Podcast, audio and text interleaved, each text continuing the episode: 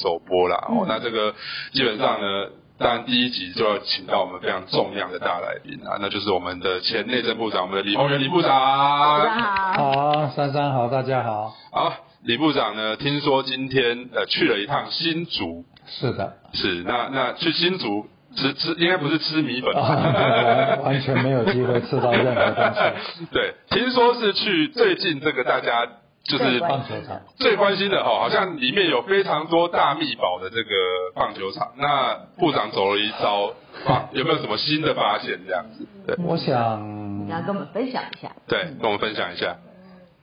当然，我们去的目的是让大家知道到底发生了什么事情。嗯。对，我也一直今天的记者会，我也一直强调，这是一个非常单纯的技术问题，是它根本不是政治问题。OK，所以我们把政治先摆一边，我也不预设立场，里面到底有埋什么？我假假设我什么都不知道，我今天是一个工程专家，到了一个棒球场，我想要知道地下埋个什么，那很你要把它全部挖开，那是最简单的。可是你挖开以后，棒球场也毁了，什么东西都毁了，所以我们怎么办呢？我们一一般工程上就是钻孔、钻探、抽样、抽样。那问题是你的样本数要多少才具代表性？大家可以谈。嗯嗯嗯。然后比如说采四十个、四十个孔，那取了取了这些样品以后呢，我们就很专业的把它拿到一个公正的单位，全部透明。嗯，那从这边一分析以后，里面到底埋了什么东西，就一清二楚了。OK，那这件事情都弄清楚以后，假设假如没有问题，嗯，那就没有弊案了。嗯，那没有弊案，那就是你在施工过程里面到底有没有偷工减料，到底有没有什么问题，那就是工程来解决嘛。嗯嗯嗯嗯。那假如说真的里面埋了一些这个乱七八糟的东西，那就问题就大了。嗯嗯。啊，那就那那就是第一个，没那么严重叫正风。有那么严重就叫减掉，是，但是然后最后关键是什么？其实所有的棒球迷那些事情处理完以后，所有的棒棒球迷就要问我们说，什么时候我会有一座球场？对，所以那等我体检完以后，我才知道说你到底病的有多厉害，对。我才有办法开药方，但是。严格上说了哈，嗯嗯嗯棒球场这种工程是个小工程，嗯，也没有什么也没有什么复杂的，我们也希望说赶快把它理清，不要让大家在那边一直在那边纠缠。是，所以我今天有个记者也也采访我，我说这样子的哈，这个绿的人说他很冤枉，蓝的人说他有弊案，我说都这样都不要吵，嗯，我们蓝绿的议员一起去会刊，是。你把专家都带去，嗯，然后大家就很专业的来面对，嗯，所以我相信，我希望吧，几个月之内可以把这件事情理得很清楚了。对。对，虽然我们今天我我要先跟大家讲一下，因为现在很多网友觉得很疑惑，就想说，哎，我们的主题是写说台北市，那怎么先一开始先聊新竹棒球场？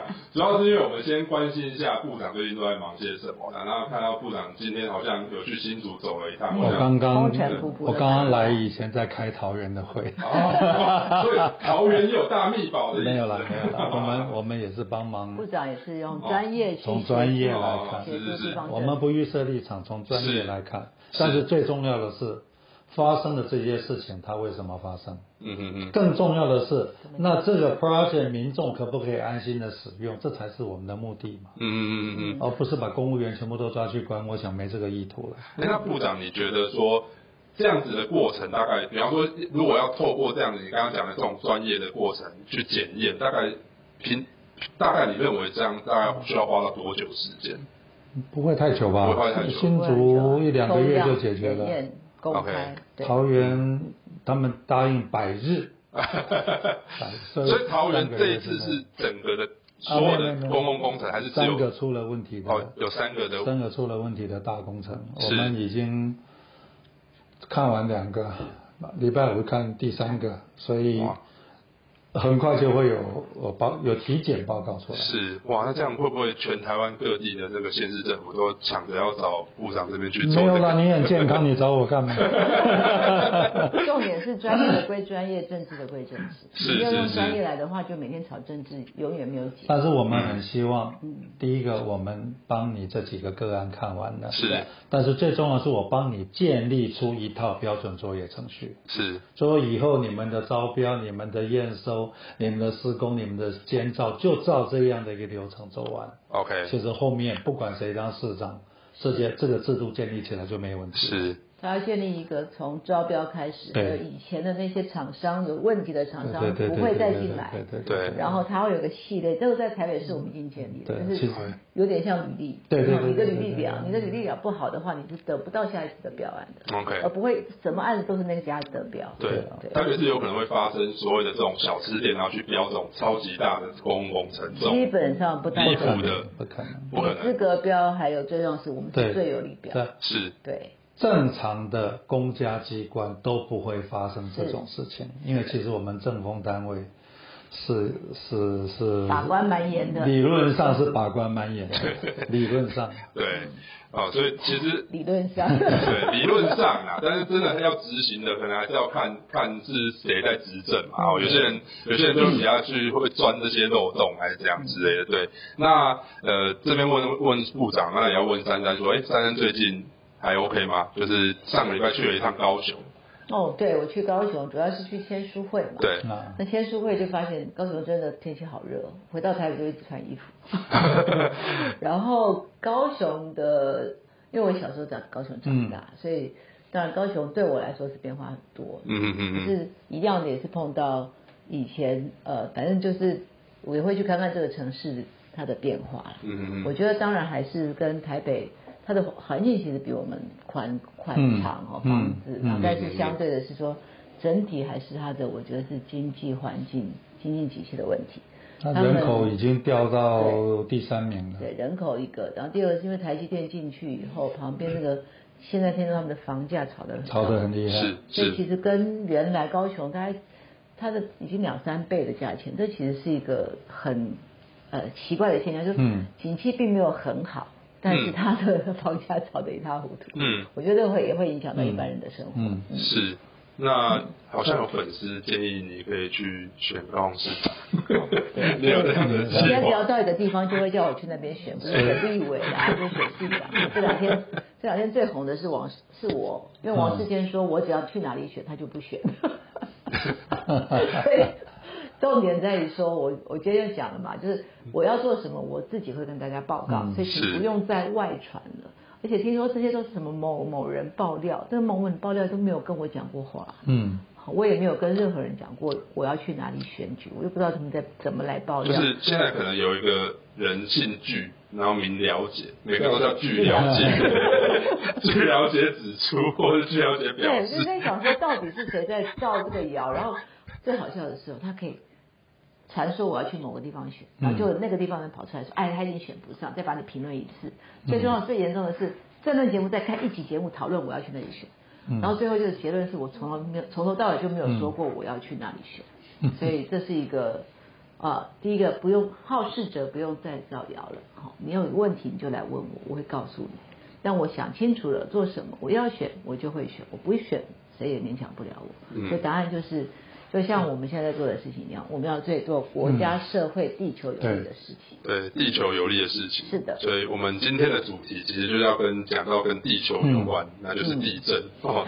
这个其实是一个严肃的主题啊，嗯。但是我想说，因为刚刚珊珊有讲说，希望能够稍微轻松一点嘛，不要那么严肃嗯。这样子，所以我们今天大概也不会局限在这个主题啊，嗯。我们一开始会先稍微聊到。就是跟所谓的上礼拜发生的土耳其大地震有关嘛，哦，啊，大家都有看到这个新闻画面。那我们现在可能先让这个我们的网友先看一段呃土耳其大地震的相关的一个画面。看不到。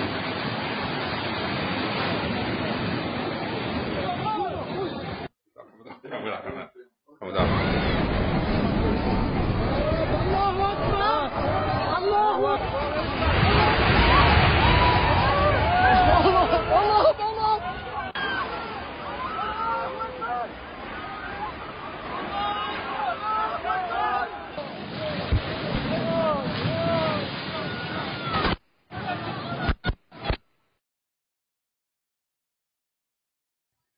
对。好，那这个大概就是上个礼拜，我们大家从新闻上可以看到，我们土耳其跟叙利亚这个总共七点。八瑞士规模七点八的这个强震哦，造成的数千栋房屋的这个倒塌。那其实很多人在讲说，为什么土耳其这一次会倒这么多的房子？好像是跟他们当地的这个所谓的建筑法规没有落实。然后也就是说，因为当时我们大家都认为说，是不是只有老旧的房子倒？其实不是，他们甚至很多那种新盖的房子也跟骨牌一样这样去倒下来。那甚至还有听说说，他们政府还会定期赦免一些黑心建商。嗯，对，那。就好奇说，像这样子这种呃所谓的这种治理上的疏失，有可能会发生在所谓的台北吗？还是或者在台湾？就可能要问二位。对，我想第一个当然七点八级地震是我们很难想象的。对，它是我们这个积极地震的将近五倍。嗯嗯嗯嗯，它是一个极浅层地震。我相信摇的时间也蛮长的，是那一个地震，万一发生在台北，我相信我们的是不敢想象的。嗯，其实国家地震中心在二零一三年就警告内政部，台北只要一个六点二级地震，就是在中南部、花东每一两年都会发生的中级地震。嗯嗯嗯，台北岛四千栋。对。万一是一个极级的七点三级地震，三万五千栋。是。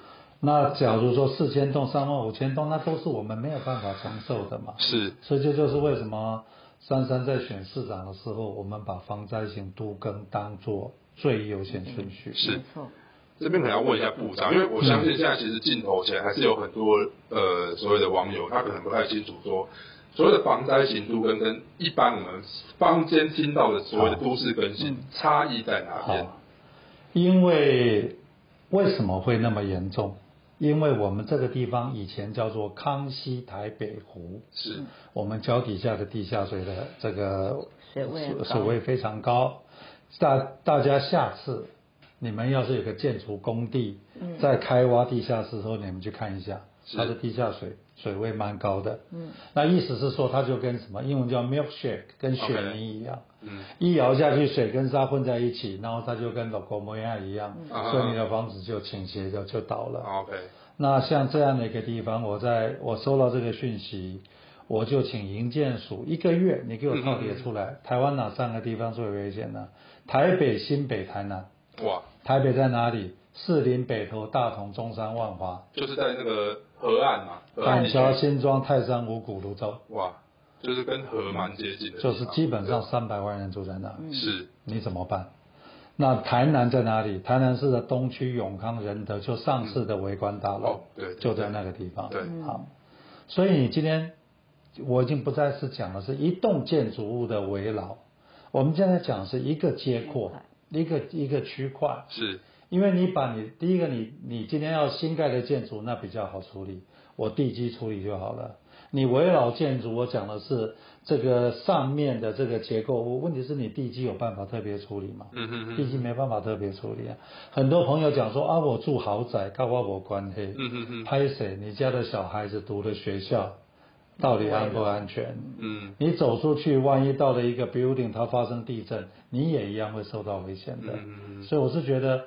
今天不是在危言耸听，对，我们应该是很专业的来面对。嗯，其实，在三三选的时候，这件事情我们已经论述的非常清楚了。对，今天也有很多这个记者来采访我，我说三三有带我去看这个一个成功的都更的案例。是。那你们真的要问细节，要去问他，你不要问我。我懂政策细节，其实他他比比我还清楚。那我们请珊珊来为我们分析一下细节。防灾性都跟就都跟就叫都跟嘛，都跟没有听到，那为什么叫防灾性都跟？就是部长在内政部长的时候，他有提出来的防灾性都跟，除了这个区块要都跟之外，它有一个很重要的概念，就是我旁边要先让你有个地方去住。好，我因为你很危险，所以你是很危险。我要用各种方式来鼓励你都根。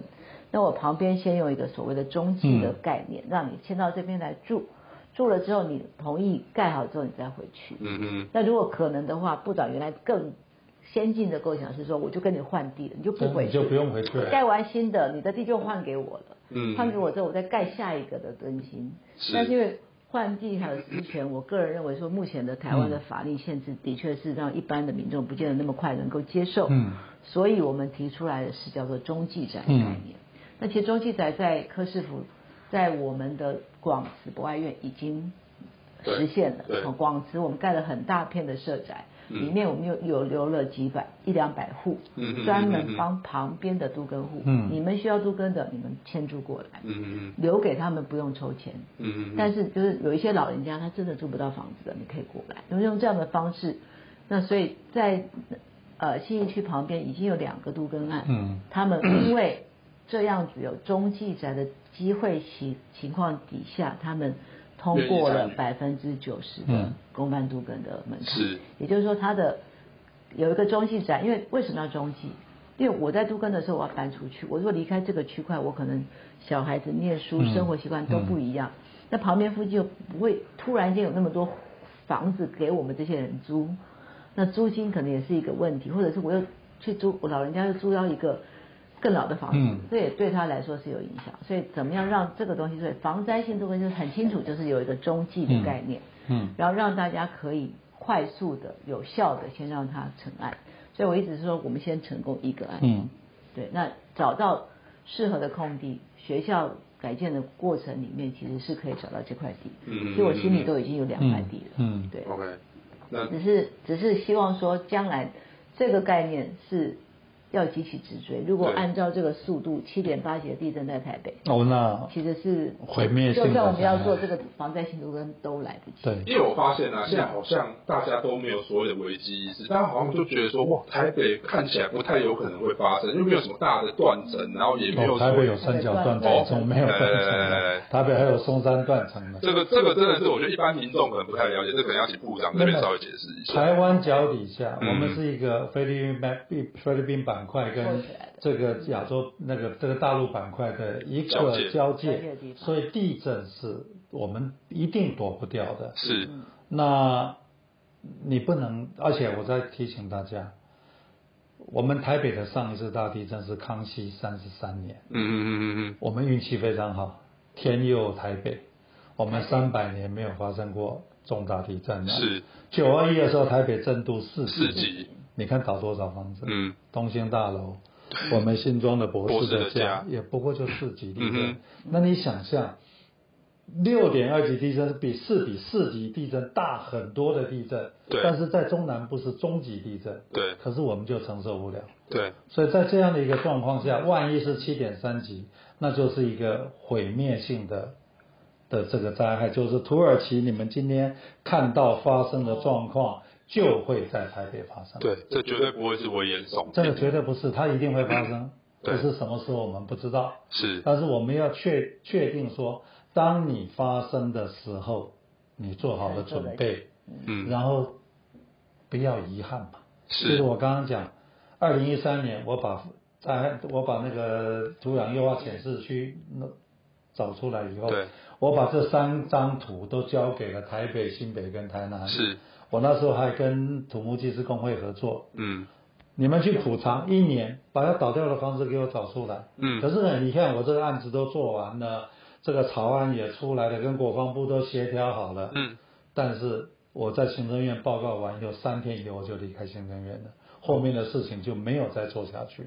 是大家不敢公布这些东这个地方吗？还是行政院认为不要引起民众恐慌，啊 所以他觉得说，那个他说你这个东西不让我到行政院报告。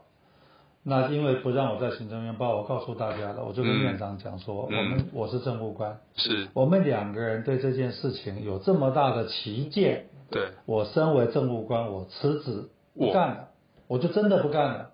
院长讲说你不干就让我来报告，所以我报告完三天以后我离开行政院。行政院的决议是嗯。从此不准再提防灾型土更，哇，以免引起民众的恐慌。哎，会不会他所谓的引起民众恐慌潜台词就是影响房价、当地影响房价都有可能影，响房价，影响选票。而且你看，而且永康发生地震，就在一年以后，永康就发生地震了。我报告完，不到一年它就发生地震了。嗯其实我很难，其实我蛮难过的。为什么？嗯嗯嗯嗯假如当初照这计划执行下去，我不敢讲说没有没有人命伤亡，但是危楼找出来了，嗯嗯嗯，住在里面的人知道怎么应变，所以我们就活生生的，你看那一年，我再请问大家，谁还记得永康地震？忘了。对，忘了然后花莲震一次，再讲一次防灾型度跟现在谁记得花莲地震？忘了忘了。搞不好下个月大家也忘土了土耳耳其再讲一次。，不再讲一次。上个礼前两天记者来采访我，我就跟他讲说你不要采访我了，你把我去年讲的话 拿出来再放一遍。再考一次。但是我讲了四五次了。我已经讲了三二十年了。哎、我突然发现啊，部长其实就像我前天在脸，就是在三三脸书上有写到嘛，哦，其实部长跟三三有点像那个，不知道大家有没有看过那个《千万别抬头 》，就是里面那个李方大多跟那个珍妮佛劳伦斯，对，真的我们每天在讲，每天在讲，哇，那个真的那个什么行星要撞地球了，就没有人相信，没有人要相信啊，对啊，所以这个一定会发生啊。对是，什么时候发生？什么时候发生？是，问题是发生的时候我们准备好了没有？撑得住？嗯嗯嗯嗯嗯，对，我还跟记主任记者来找我说这样的，我跟你打赌了，这个新闻再过两个礼拜没人要报了啦，对，真的，没人要报了，所以中国人讲不见棺材不流泪。我告诉各位，我三十年来政府服务的经验是，我们看到了棺材还不会流泪，泪，对啊，从我们从那个 看到棺材也不流泪。也不会流泪。不是，我觉得其实很惨耶，这个真的是一个啊，我们现在是苦笑了，真的是苦笑，台对，湾人的记忆哈、大概就是就是不到一个月，媒体的兴趣一个礼拜，对。下礼拜就没，等我们的搜救队回来就没新闻了。对，嗯，对，其实就是一个很浅叠化的一个浅碟化对社会现象啊，然后再来的话就是，就比方说像呃，我想我想大家应该都也都忘记了，前去年还是前年发生那个泰鲁格事件嘛，嗯，对啊，就是那个台铁，你看台铁问题到现在还是没有解决啊，台铁依旧还是它的整个的公司文化还是一样，它不会有解，对。因为你要看它的文化、嗯。它的财务状况、它的人事负担它事实上台湾很多地方是文化的问题，是。而且每个机构的文化不一样，每个政府的文化也不一样。哇，那这就让我们想到。，要改变政治文化。呃，对对对，哎，珊珊知道我要接什么？好像有一个人的名言就叫做什么改变改变政治文化台，北从文化开始，改变手足从对，所以你要先改变那个大家对这件事情的惯性的，是，你要打破那个，他才有机会改变。那也要打破现在的所谓的这个利益结构啊，也就是说，因为现在看起来所谓的这个房灾行都跟这个退不下去，其实应该受到很多种种的阻力啊其。实部长这边其边实只要只要首长有决心，我就立刻可以对做。，其实大家没有把话讲清楚。对，嗯我推的防灾行图跟我在一零一旁边这个国军军包厂旁边，我那时候那个案例，我告诉你，我盖完了，吴兴街换进来，细节就不谈了，十分之一社会住宅。然后这个你知道，我把这些事情全做完了，我在一零一旁边的豪宅，一平八十万打平，嗯我的成本就是八十万。嗯当我手上有五个这样的大的建案，请问你房价是我说了算还是建商说了算？嗯房价我说了算，嗯是不是打房的问题？你也不要打房，它就合理的降下来了。嗯嗯嗯可是建商你也不要担心，为什么？你房子根本盖不完，嗯，你赚你该赚的钱，但是不是暴利。对，然后所有的民众可以享受这个这件事情的红利，没错，台北变得漂亮、安全。嗯。这个这个，但是这个东西为什么会很困难？嗯。因为民选首长绝对不干，因为一个都更案下去八年，对，超过五年他的任期，超过他的任期，那他要愿意做，他就做政治自杀，对，他绝对不会愿意。所以我是觉得，所以我当初在内政部的时候，我是觉得我理解民选首长他的难度很大，所以我就讲说，我内政部在政策上我扛下来，嗯。你只要放心的做，嗯。所有的政治责任我扛。嗯。我那时候离开内政部，那时候蓝军还在执政，柯文哲上来了。嗯。我那时候还跟行政院长讲，那时候我们关系都很密切，虽然翻脸了，但是关系都还不错。对，我说我的真心的建议是，你要善用柯文哲的执行力，嗯。别人不敢做的事情，这家伙可以做。他会做。嗯我们应该把政策拿出来，告诉柯市长说，你就尽量干。嗯可是很遗憾的。这些话他们也没听进，没听进去。不过我们也很欣慰的，台北市不容易的，做完了一两件，是这个是非常不容易的。所以他觉得很简单，对我告诉各位，非常难，非常难。政治难度很大。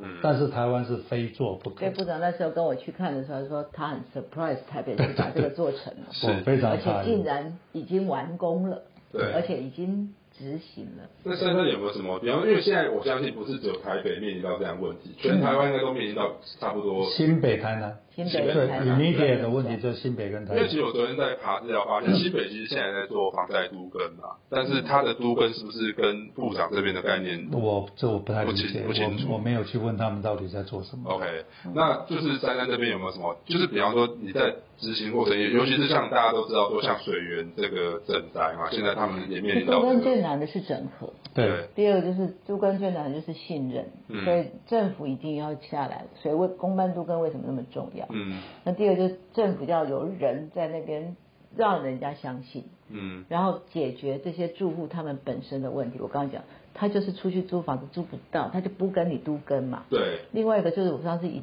在讲，有个九十五岁老太太，她这个房，她就说我不要都跟，我都快死了，你五年后的房子盖完给我干什么？她不要，那就买间房子放在旁边住。如果我这个有这个东西在的话，她就说我只是要有个地方住嘛，嗯嗯，你不需要你不需要因为他这样他就卡住你变成钉子户，所以嗯解决住户的问题比逼他去都跟更重要。解决他居住的问题，解决他生活的问题，解决他自己所扛受的各项问题，你要有各种配套，而不是说啊你都跟你达达不到我就不理你。政府要做的是什么？协助他们解决他们的问题，嗯这才是重点。重点是你，我们一直都在说啊，哦，我们为什么他不签？为什么你不签？我们让大家吵来吵去，从来没有去想说，哎，他他不签，原来因为他已经九十五岁，嗯，对他因为九十五岁，他在乎的是他这几年要怎么过。他过完之后拿那那间房子，他也没没没儿没女，他要干嘛？是所以怎么让他安心的去同意这个都根？所以他的对你要去解决他的对问题嘛。很多人都在讲说什么不同意户就是钉子户，其实不一定不是啊不是是他有困难对，每个人都有每个人困难嘛，那你有没有要去解决的问题？是啊，那就现在很多人都觉得说啊，不解决就把他们贴上所谓的钉子户的标签，然后就是我觉得这个不是一个合理的解决方案。所以怎么样让每一个人，他都是人嘛，你就嗯解决他的问题，他就会同意啦。就像本来水源二三期谈了二十年也没谈成啊，那为什么我去就谈成了？嗯你解决了他们的困扰嘛，嗯，他们可能就每个人都觉得我愿意，就是你要让那个意愿提高，那不违法的情况下，尽量想办法。啊，对，不违法想办法，这也是珊珊的一个名言。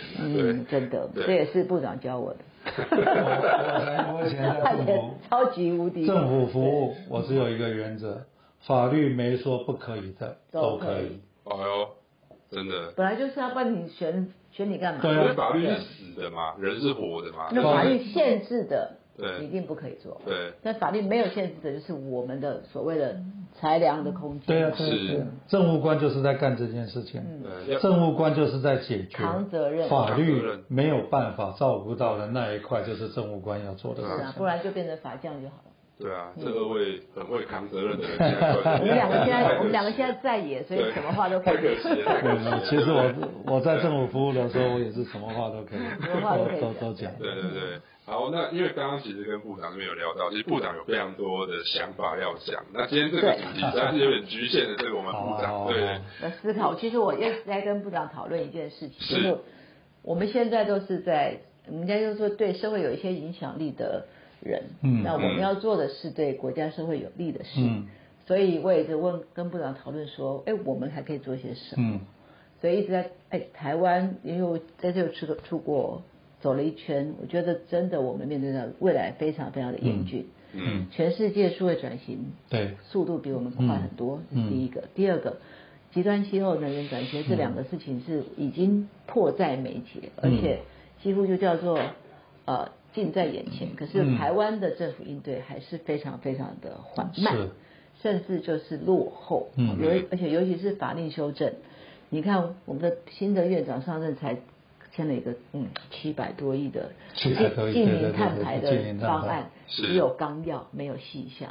地方政府只有台北市通过了一个自治条例，其他的二零五零全部还是一种空话。嗯那更严重的是，多少很多很多国际贸易上面的障碍即将要面对。嗯那碳，未来是碳的世界，这个碳怎么让台湾人，包括从上到下所有事情小民都会面对到一样的问题，可是我们现在都没有警觉。我觉得大家都没有那个危机意识啊，所以今天二位也是来帮我唤起这一个危机意识，这样。对。我们现在要做的就是怎么样，我还跟部长在讨论说，我们要希望在台湾哪个地方可以作为一个所谓的低碳生活、低碳、低碳旅游、低碳嗯足迹哈，把所有的碳足迹都能够减上的一个示范区。这也是我在台北市希望本来就希望，嗯。台北市本来就应该要推动一个所谓的低碳的示范区，让这个地，而且现在很多的产业会面临到这个困境，嗯嗯他们要去买碳权、买碳汇，不然全部的碳权都被台积电台积电买光了 百分之九十。百分之九十。哎，跟大家要不要跟大家稍微解释一下所谓的碳权到底是怎么一回事？是？这个部长那这边。部长来，好，最近哈、嗯，这个县市长选完，是马上一堆人跳出来说我要选总统，OK，所以我我就我那时候就就有一点感慨了。嗯我想台湾假如是一艘铁达尼号，嗯，我们前面六座冰山，哇，我们是我们是一定会撞上去。就是一次撞六座的。no，你只要撞上任何一座，我们都完蛋何况是六座。嗯所以我那时候就在想，要选市长的，要想选统的人，你先搞清楚我们到底问题出在哪里，那我们的冰山在哪里？第一个，嗯，第二个，你要告诉我们你打算怎么办，是。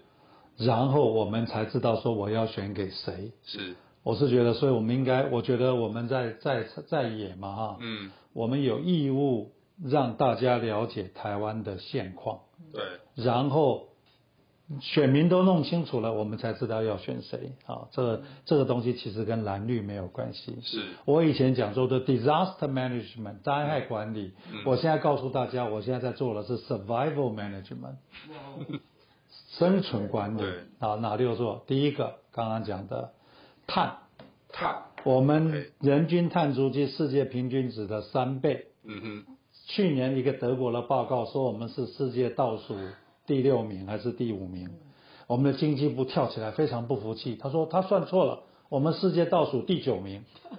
我请问你考三十分跟考三十五分都叫死当，有意义吗？你争这个有什么意义吗？COP twenty seven 刚刚结束，嗯，我们台中火力发电厂一年的发电量等于人家一个纽西兰，嗯，一个国家，我们就是一个电厂。是，然后我们中部的乡亲，我以前普里是全台湾最漂亮的地方，嗯。现在是全台湾空气污染最厉最厉害的地方，所以碳是。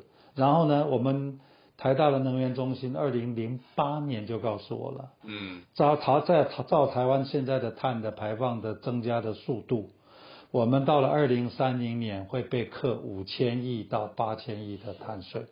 哇，啊，大家觉得二零零八年觉得很遥远，嗯。我告诉你，今年欧盟开始试算边境碳税，嗯，二零二六年欧盟开始课碳税。课碳税，当他一课碳税的时候，所有的企业必须出走。为什么？你用了台电的一度电，它的碳足迹就转嫁在你的你的产品上面，所以呢，Made in Taiwan 等于加税。嗯，第一座冰山，嗯嗯嗯嗯。第二座冰山，政府说二零二五年核电厂要关掉。嗯哼，我们今天核电厂十一个 percent，是，绿电三个 percent，你觉得我们在两年之内会跑出十一个 per percent 的绿电吗？哎，不会啊，现在他们哦，不是民进党都在台南疯狂种电嘛？我跟你讲，这个不可能，绝对做不到，，OK，绝对做不到。好，我们一直要学习的国家叫德国，是，俄乌战争以后，德国说我的核电厂延役，嗯。比利时说我核电厂延役，嗯。今天中国大陆还要再盖十几座核电厂，嗯。人家韩国已经在输出小型核电了，嗯。我们今天还在搞这个，嗯，所以我们不会有电，没有电啊，嗯。所以电有问题，碳有问题，嗯。然后呢，你看这最近就从裴裴洛西来到现在，嗯。我们买了几百亿美金的武器，我们买了四十几架波音，每个参议员来都一张 shopping list，我们都要买。嗯嗯然后前瞻基础建设八千亿，这是中央款哦，嗯地方款八千亿，就一兆六了。嗯，然后这一个一个 COVID 一个疫情八千亿，我财政们纪律的问题我们是在破产边缘。是。那没有人在管你。这一个总统上台，我请问你你怎么办？哎，不会啊！现在的行政院长，他现在的第一要务就是帮台湾人，就是发六千块现金，他说超增六千，我知道。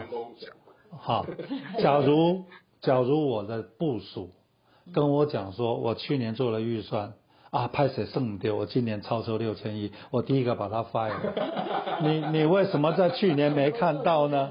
你怎么会做出这一笔账出来呢？呃好，那我假如有六千亿，我最笨的嗯，最笨的这个院长要干什么？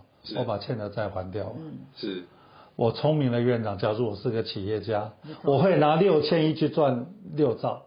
OK，然后让大家把这些钱都，结果我们今天是这样，一袋种子，一袋种子，我们应该去撒一亩田，让大家有饭吃。嗯，结果我们今天是选择把一袋种子煮成一锅饭，大家一人吃一碗，吃完以后就再见了，明天没有了。对，哎，可是但是很多地方的这些哦明代都在讲，然后人民就是很很急着想要纾困啊，什么那疫情很苦啊。那我们今天就应该跟人民讲说，你稍安勿躁，嗯哼我给你一个计划。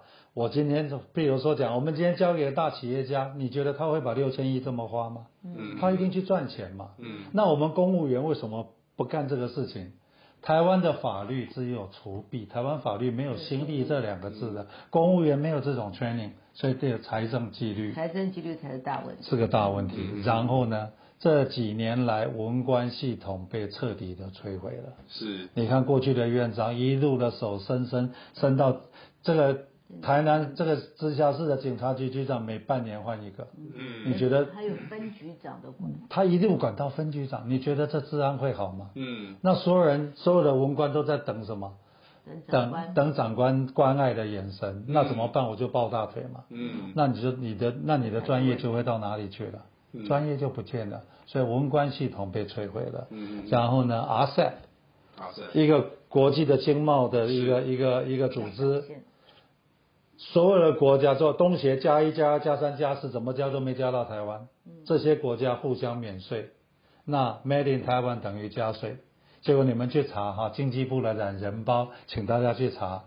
关于 RCEP，他们居然居然讲什么呢？我们只有百分之七十二的货物卖给这些国家，所以对我们没有立即影响。七十二不够的。七十二，你就想说，一个事务官，假如我过去的同事写出来说只有百分之七十二，所以对我们没有影响，我明天就把它 fire 掉。哇，就是说他经济部的官员真的很值得拜哎，因为因为从刚刚一开始讲到那个哦，说什么八只只有八成，然后到现在只有百分之七十二，72%数字好数字概念都有问题。RCEP，倒然后倒数第几名也要对比一下。对对然后 ECFA。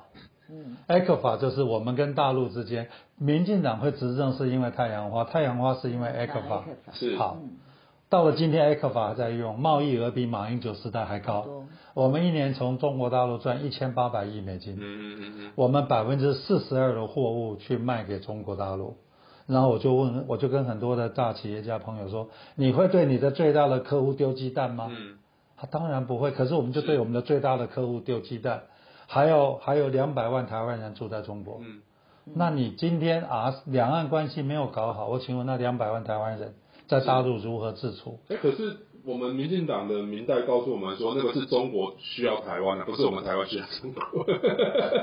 他们这样讲，我们从人家手上赚一千八百亿，请问你是谁需要谁？我告诉你，我可以理解大陆为什么要让我们赚一千八百亿。是他买我们的货物加工以后，他可以赚五千亿嘛。嗯所以我觉得说，我让你赚没关系，可是你今天把我关系搞那么坏。假如我是一个，我是习近平，我会干什么？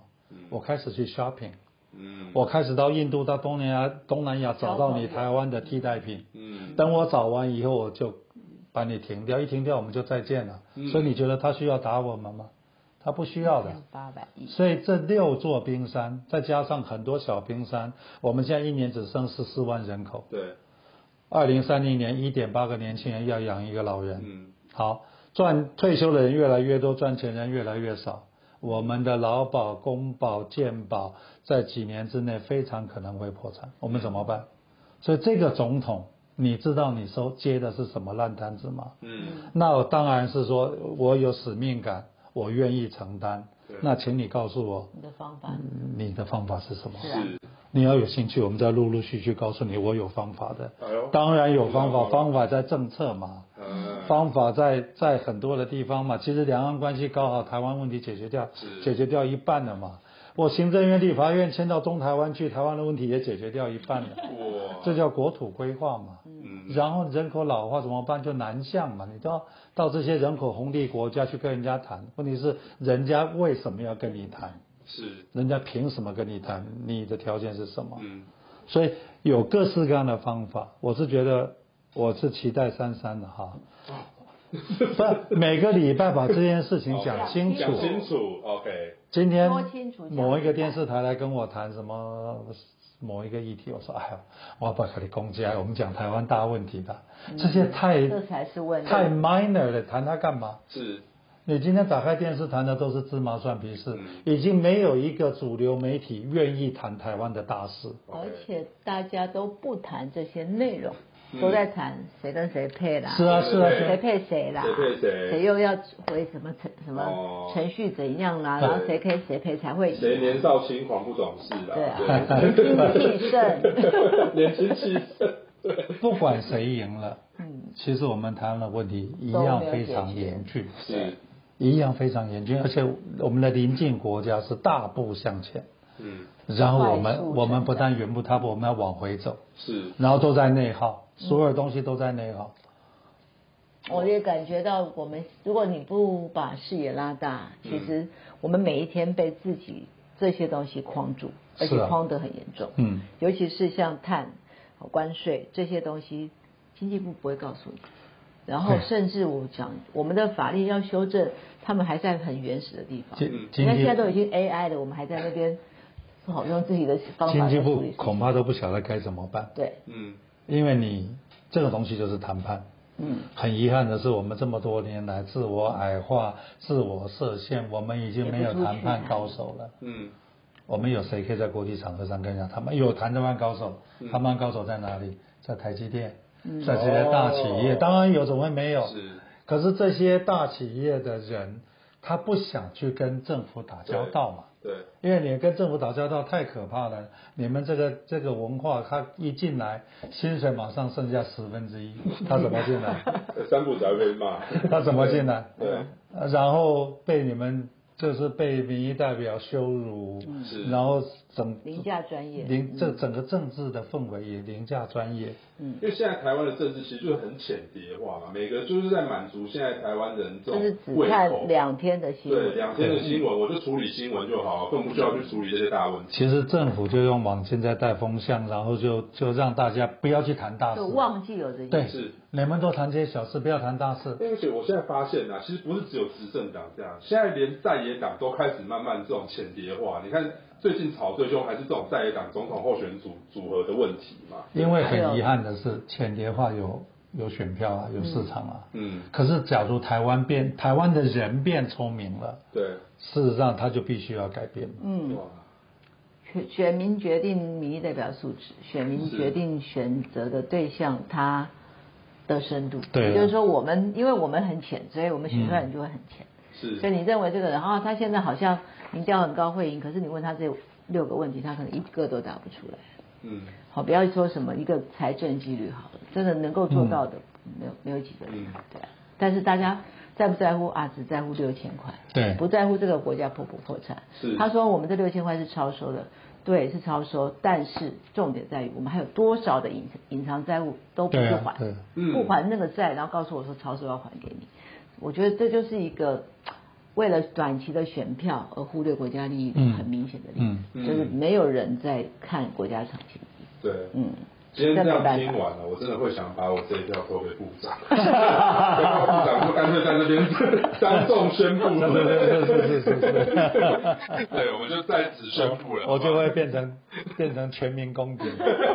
不会不会，没有，我们就要一直到那个，就是不要抬头看，要一直讲一直告诉，大家一直讲，一直讲到大家都把这件当回事，对嗯逼得掉这些政党的人必须要把这件事情当回事，对嗯对你必须要认真面对，认真，这些都是下一代的未来，嗯，这些都是现在二十几岁年轻人，他们可能接下去骗梦着他将来工作赚的钱，可能他以后的消费，因为这些碳税，他可能都会受到很严重的影响。对，是的，但是我们没有人在乎。这个就是在两三年之内就一定会发生的事情，立刻在眼前，这马上在眼前，马上会发生。问题是怎么办？对，下一任总统啊，我告诉你，那真的是一个烂摊子，是，真的真的，这个我是希望有志于选总统的人把这些事情弄清楚。我很乐意当他们的 coach，哦，大家一起来努力。安心教育的，我大家一起来努力嘛，不要说每个人说我只哦，我一定要抢那个位置，不用的。是你抢那位置的目的是干嘛？嗯，就后后要做代志，后花做宰级没有错，问题是你要做做对的事，总统是要做大大事事。对，我觉得一直得罪很多人，莫名是 得罪是，后花做宰级是我好朋友。对，好，那呃，今天我今现在同时上线的人数，应该两个平台加起来应该将近一千一千人了。哇，今天真的是蛮多人在线上的。那所以大家也提了非常多的问题，我觉得我们等一下就一一的来，就是可能问一下珊珊跟部长这样子。好，那哎，我看一下问题的部分，大概呃，应该首先第一个这边有人在问到说。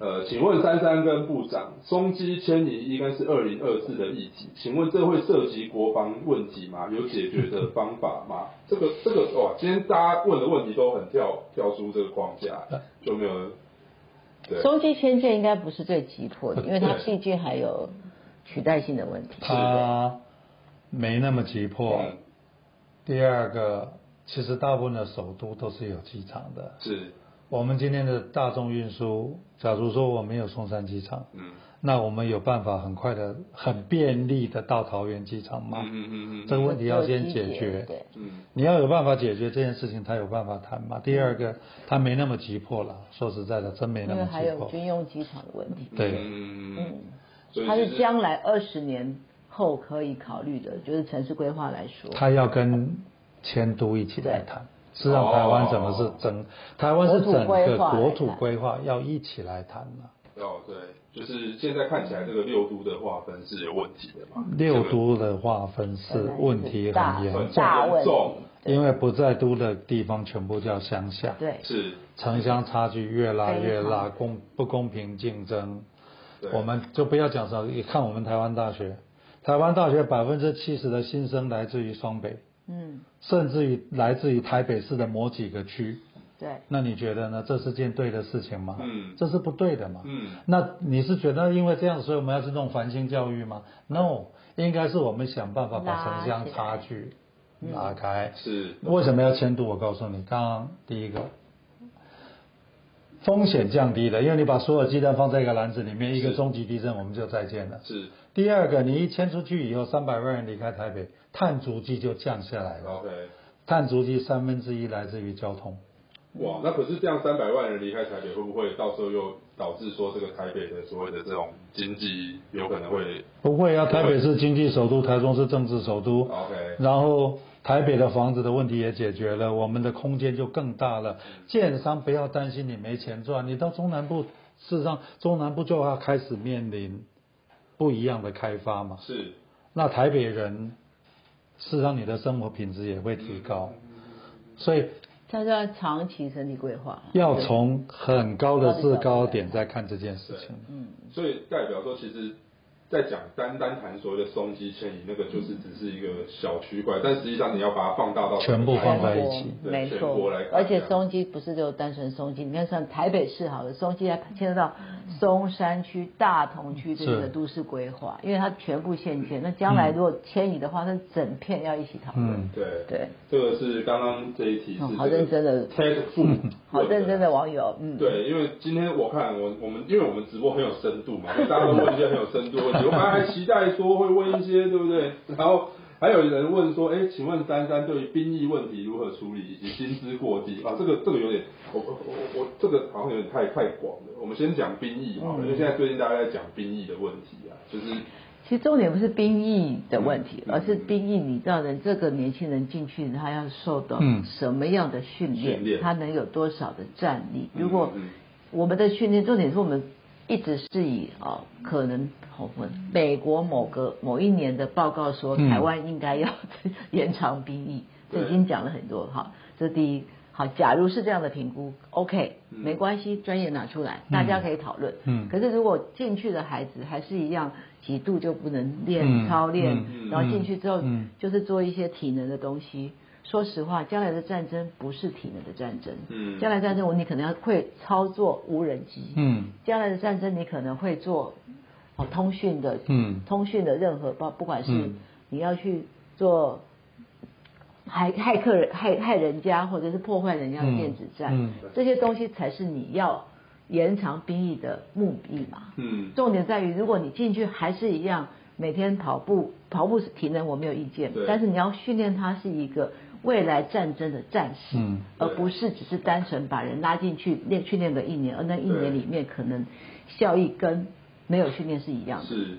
我觉得这才这才是问题，所以已经不是我儿子也是二十岁，是，他将来要当兵，我赞成男生去当兵，嗯嗯嗯。男生当兵有有他可以成长。他，这样是要当一年，没有，他在九十那个年限之前，哦他还是。四个月。问题就一样嘛，那四个月他做什么？做什么？嗯。对，而不是说你四个月就不行。如果他四个月可以学会很多的战技战术，嗯也不见得是坏事。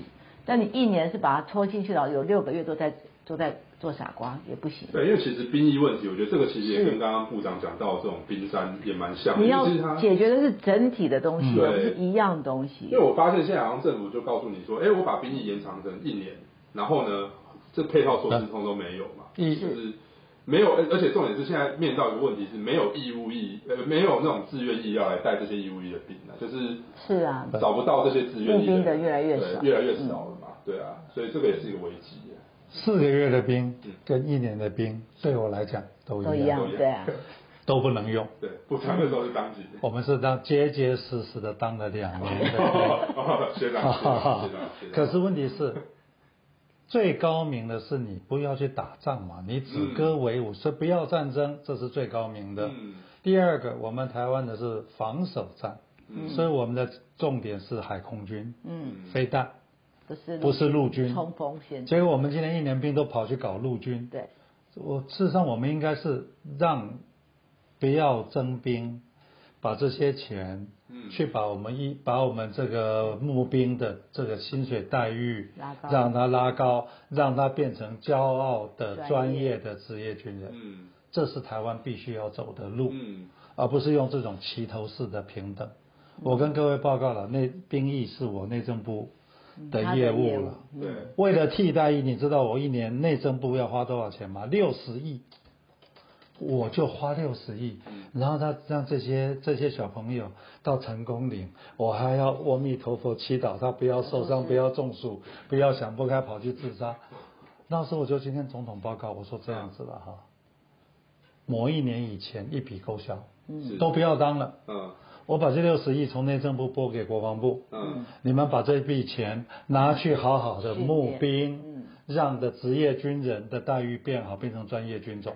嗯我觉得我们要很专业的来看这件事情，嗯不是在谈四个月跟一年。对我来讲，有点像替代役，在我们市政府的时候，全部都在送公文，在浪费时间嘛。嗯他就是送公文而已啊。嗯我那时候讲真的是浪费时间浪费时间。我觉得我是刚刚我跟总统报告说，为什么一笔勾销？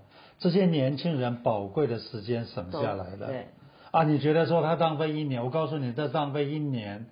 我们假如你是一个企业家，man hour 一个小时多少价值钱？很高。嗯一个啊，他就是赚两万块好了，两万五，他十二个月他可以赚多少钱？三十万，他这是国，他把你把他框在部队是国家的损失啊。嗯那你为什么不让他去发挥他的专业，好好去做事情？嗯然后再把这些省下的钱去把把这些这个募兵的这个这这些自愿意的这些人，让他待遇提高，让他有专业的训练。嗯所以不是在谈四个月、一年了，这毫无意义了。是好，我看今天大家问的问题真的都非常的广泛。那我觉得我们时间有限，因为现在剩就距离我们直播结束还剩四分钟啊。那我们大概就把一些比较 具体一点的问题，因为有些问的好广泛哦，说什么哎什么房价过高如何解决？这个对，好有水准。对对，我觉得我们今天真的是再这样讲下去，可能讲到就是明天早上。我们下我们要请部长来多开几集，分 分流把这六个冰六个冰山大家好好论述清楚。我们鼓励部长勇于挑战明年的那个。不是，这才是台湾真正面对的，是面对的问题。如果这个问题没有面对，选什么都选谁都一样。是。好，有哎，有人问啊，哦，珊珊怎么看？最近小智终于认错了，但是陈明通到现在还在嘴硬。你认为学术伦理的争议该怎么解决？我常说这件事情非常的简单，我是一个妈妈，嗯，妈妈会说这件事情是对的还是不会不对的，嗯，我怎么教孩子就知道他是对还是不对，嗯，答案是你要教孩子不可以抄人家功课，嗯，更要教孩子说老师不可以叫孩子抄功课嘛，对，这件事情有需要讨论吗？哎可是他到他过了半年，他现在才是，也就是说这件事情已经木已成舟。对，而且小智已经道歉了，不是吗？对，所以老师还在说，哎，我没有教他抄功课。答案就是，如果老这个老师做了这件事情，他已经错了。嗯。他再继续变下去，只会让人让人更觉得不，这个从头到尾不是学生的问题，是这位老师。老师的问题。这位老师。可能不止这几这这位学生，哦，他可能他造他破坏的是整个学术体制、学术伦理，而且是让，哎，说难听点，我们的母校蒙羞，哎，嗯，真是真是汗颜，真是丢脸。如果连台湾大学都出这样的老师，嗯，我们还对他一点办法都没有，还可以这么大拉拉的在外面讲话，我真的觉得 shame on you，真可耻，真的真的真的好。最后一题啊，最后一题，因为剩剩一分钟哦。三三，明天会变标题。不会，不会，不会，不会。对对，这这个对，好，没事，我不要再得罪人家，继续讲下去。好，三三二二八会跟科比一起骑到高雄吗？会，我会从关渡宫开始骑。我去年骑到彰化两百，我今年要骑到目标台南。但是呢，我今年骑的是电辅车，所以搞不好我可以冲到高雄。哦。但我现在手还在痛，所以不知道能够骑多久。今天直播之前是在练车，是不是？对，你没看我今天红红的吗？就是练了一个钟头的车，心跳跳到一百六十几。哦，那真的是有运动。有有有有有有。我要再练个十天，然后我就可以顺利的骑到高雄。对，然后我就完成我今年应该是我这个一日北高的梦想。因为大家都好奇啊，像骑这种通常都要练多久？哎，不要学我，我去年只练练一个礼拜，一个礼拜就可以骑到是脏话，脏话的。我今年我今年我平常有运动，你一定要平常运动。这个练只是去练你的那个耐力跟你的肌肉。对，平常要运动。我平常自己在家里就会骑，所以不是。然后练习这次我练一个月，市长通常他都是大概练三两三个月，他今年练的少，只有两个月。所以他今年的体力，尤其他现在还在走白沙屯，我们很担心他回来骑 骑车会很辛苦。嗯。那我会骑到骑，我我目标一定要骑到台南了，至少三百。好，好，最后一个问题啊，T H U N D。他说：“珊珊，我朋友凯源，他最近生日要到，你可以说一声凯源生日快乐。哎，这个以后啊，那个我们会开超级留言，好不好？就是要走那个我们来做，开玩笑。对对对对对对。我们先说一次哦，凯源。这个之后可能就是抖内才会做，所以你今天是赚到。好，凯源生日快乐哦，你的朋友很棒哦。但是那个以后那个小牛会用那个。啊 啊，没有，这个对啊，就是预这个跟大家预告一下，之后会开超级留言的，好不好？如果要有什么要问珊珊，因为我们这直直播就叫我就问黄珊珊，哦，就是有什么问要问的都可以都可以问，对，都可以问，好不好？大家所以今天就给大家问，然后今天我们也非常谢谢部长，哇，谢谢。部长，谢。谢，我们还要再非常精彩，我们还要再开好几集的这样，也给这个我们现在台面上所有要选总统的人都上了一课啦，真的，我觉得他们真的欠教育，大家就要开始 提出你对这个国家未来的看法，对，还有你的做法。包含科比也一样，是的。好好好好好了，那我们今天就谢谢珊珊以及部长，谢谢好，谢谢，谢谢大家。我们今天时候晚了，我们也跟大家说一声晚安。我们下个礼拜三同一时间九点，我就问黄珊珊，大家线上见喽，拜拜，拜拜，拜拜，谢谢。